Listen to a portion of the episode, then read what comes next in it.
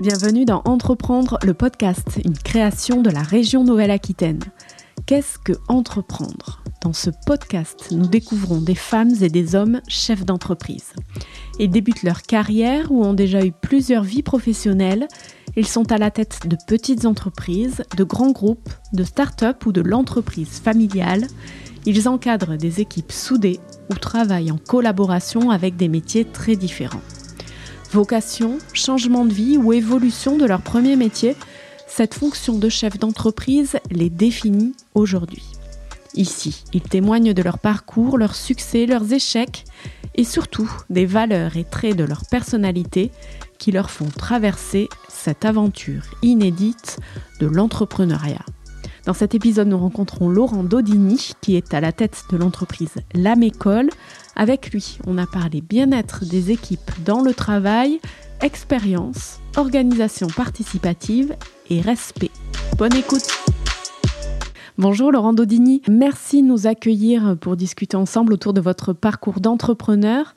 Vous avez 56 ans, vous êtes à la tête depuis 2015 de la société Lamécole, une entreprise dans le secteur de la construction bois qui fait partie du groupe DL, un des 50 premiers groupes indépendants français de la construction. Auparavant, vous avez une large expérience dans ce domaine, non pas ici en, en Nouvelle-Aquitaine, mais dans le nord de la France. Vous gérez aujourd'hui une cinquantaine de personnes, une équipe jeune que vous choyez. Vous mettez en effet le, bien-être de vos employés au premier plan. Vous allez nous expliquer tout cela en détail. Mais avant, une première question, c'est quoi pour vous entreprendre? Alors entreprendre, moi, j'ai une définition très simple. C'est déjà de créer, de transmettre ses envies, de pérenniser, euh, de former euh, et de se développer. La vraie force de votre entreprise, vous, vous le dites, ce sont vos équipes. Vous souhaitez que les gens viennent au travail avec le sourire et repartent le soir avec le sourire. Vous avez d'ailleurs euh, mis en place plusieurs services en ce sens. On peut trouver, je crois, pas loin de nous ici un jardin participatif ou une salle de sport. C'est une réelle éthique d'entreprise, cette démarche. Cela vient d'où? Alors ça vient d'où? C'est une philosophie de ma grand-mère, ça. Bon, elle, a, elle a vécu jusqu'à 101 ans et sa philosophie, c'était de dire euh, un jour bien et un jour mal, ça fait deux jours de passé. Mais c'était plus profond ce qu'elle disait, c'est-à-dire il fallait se remettre en cause et qu'est-ce qu'on peut amener pour que le jour mal se transforme en jour bien? Euh, bah déjà, ça s'appelle l'expérience et donner l'opportunité aux gens de se sentir bien.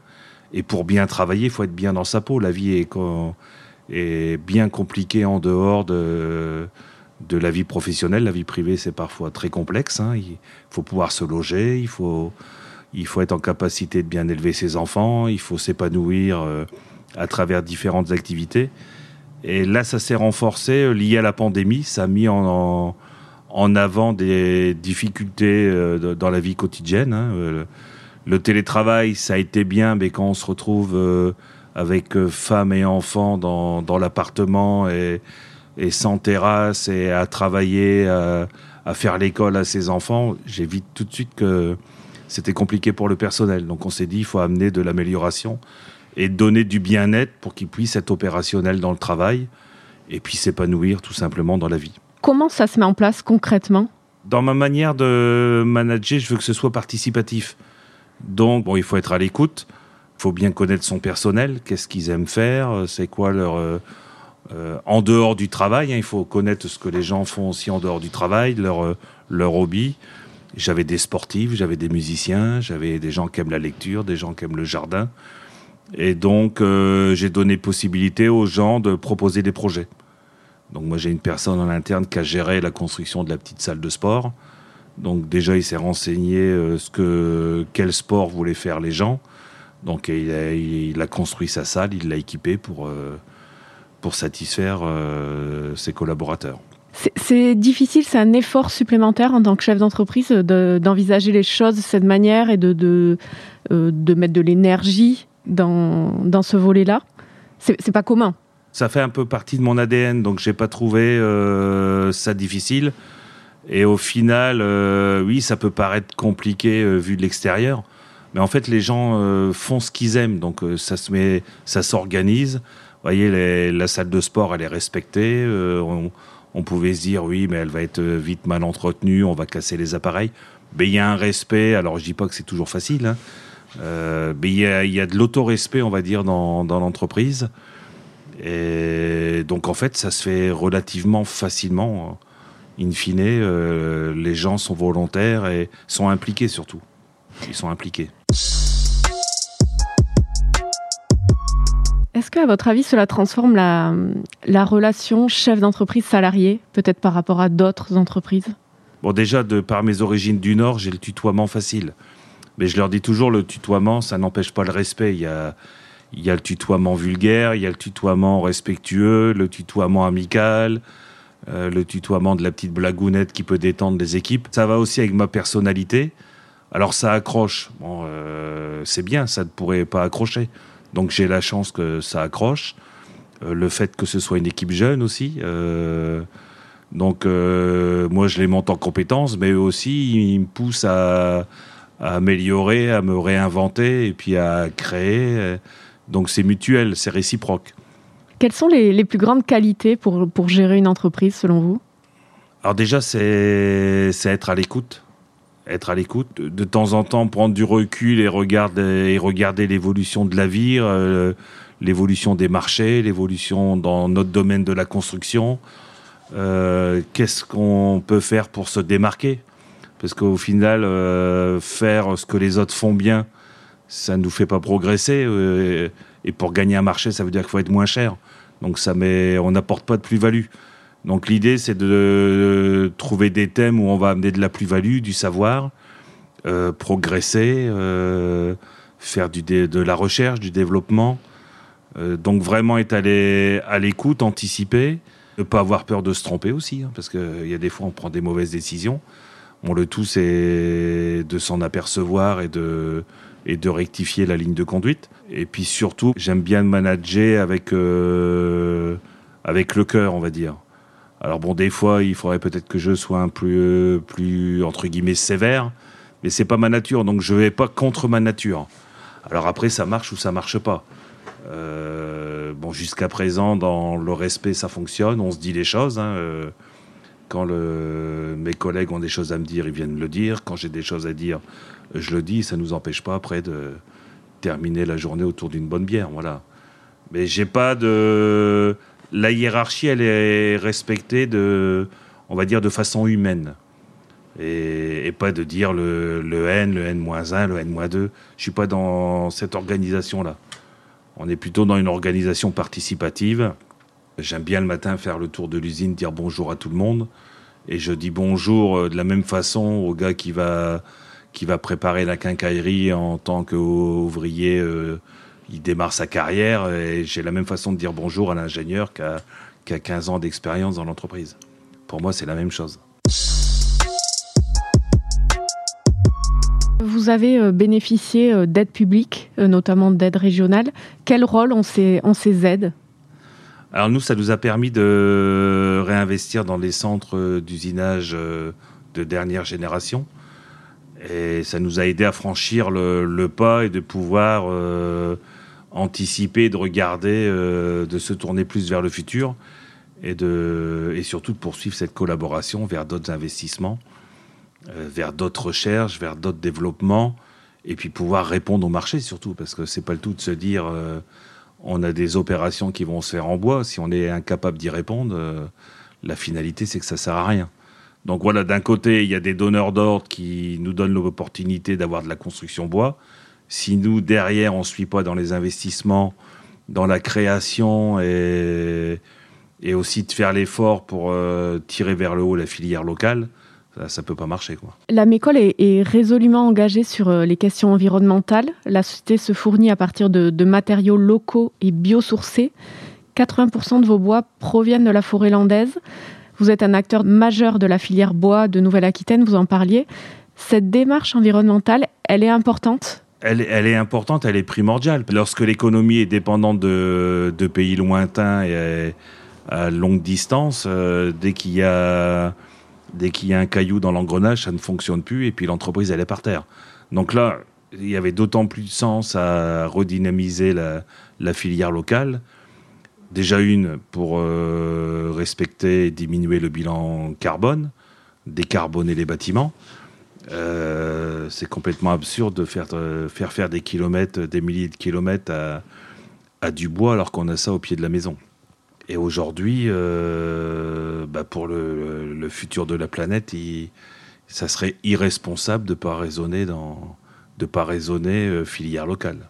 Quels sont les conseils que vous pourriez donner à, celui ou celle qui veut se lancer dans l'aventure de l'entrepreneuriat? Il faut déjà euh, se sentir investi. Euh, il ne faut pas avoir peur de le faire. Alors tout, est compliqué. On sait que l'administration française euh, est relativement lourde.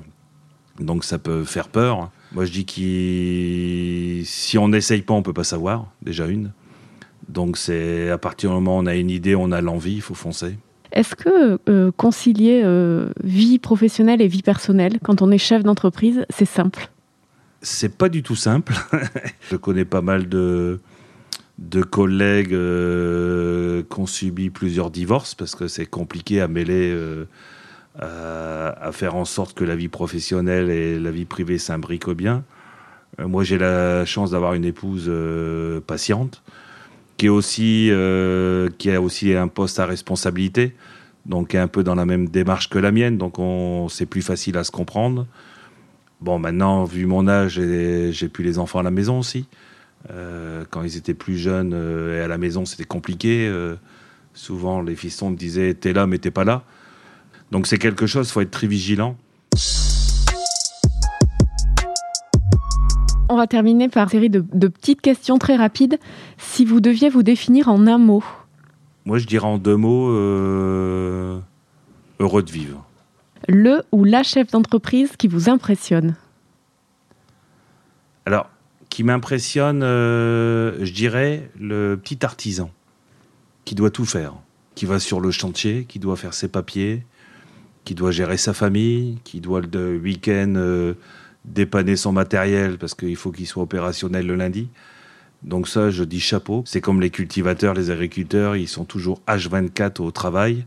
Donc ça, je dis respect. Si vous n'aviez pas été chef d'entreprise, vous auriez fait quoi? Très vite, euh, j'étais entraîneur de gym. Donc dès l'âge de 16 ans, donc euh, j'avais toujours envie d'encadrer, de, de m'occuper de gens. Donc j'aurais été prof de sport ou euh, éducateur. J'aime bien euh, aider les jeunes en difficulté. Là, mon projet plus tard, dans une deuxième vie, c'est d'être visiteur de prison pour essayer d'aider des gens en détresse qui ont fait des bêtises, mais bon, ça peut arriver à tout à chacun. Donc, comment faire pour les aider Voilà, c'est toujours de, de m'occuper de, de personnes. Voilà. Le relationnel, l'humain. Voilà, ça c'est ça c'est je, pour moi le télétravail, euh, travailler à ma maison, c'était pas possible quoi. Moi j'ai besoin de voir les gens, j'ai besoin de d'entendre du bruit, de d'être confronté à des difficultés. Moi, les gens quand ils viennent râler, euh, à la limite ça m'intéresse parce que euh, qu'est-ce qu'on peut amener, comment on peut aider, et puis ils se remettent en cause quoi. La pause café idéale au milieu d'une journée de travail bien chargée c'est que ce soit le plus convivial possible et des, qu'il y ait des échanges. Donc ça peut être à 10 heures. Bon, nous, les gens du Nord, on aime bien le café. Hein. Moi, c'est peut-être 2-3 cafetières par jour. Euh, bon, sans sucre maintenant. Mais voilà, c'est de profiter de, d'un moment convivial et d'échanger, alors que ce soit pour le travail ou, ou pour toute autre chose. Quoi. parler de la musique, parler de, de sport, de, de jardinage, de, la météo, de voilà, mais qui ait des échanges quoi. C'est quoi pour vous réussir? Alors moi réussir c'est ne pas avoir à regretter. De quoi êtes-vous le plus fier? Déjà c'est de pouvoir euh, me sentir bien, me regarder dans la glace sans avoir d'arrière-pensée. Euh, et si je me sens bien, forcément, euh, je vais permettre aux gens de se sentir bien. Donc c'est ça, euh, ouais, je suis assez satisfait de ça. Quoi. Enfin, on vous souhaite quoi pour la suite? On est déjà en train de s'organiser pour le futur, hein, parce que moi, 56 ans, euh, comme on dit, on se rapproche petit à petit euh, de la fin de carrière, ça arrive très vite. Hein. C'est de m'assurer que du jour au lendemain, il peut arriver quelque chose, l'entreprise va fonctionner. Donc ça, c'est important. Ça veut dire, au poste clé, d'avoir déjà prévu, organisé je sais déjà qui va, qui va prendre ma suite. mais leur permettre aussi de, de s'exprimer et puis de et d'exister aussi. Et, bah, quand ça sera plus Laurent Dodini, ça sera un autre et il aura aussi la possibilité de s'exprimer. Voilà, ça, ça me tient à cœur. Merci beaucoup, Laurent Dodini. Merci.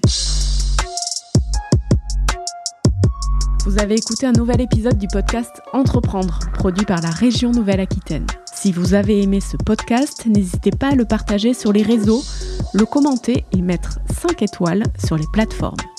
Pour en savoir plus sur l'action de la région en faveur des entreprises, rendez-vous sur entreprise.nouvelle-aquitaine.fr.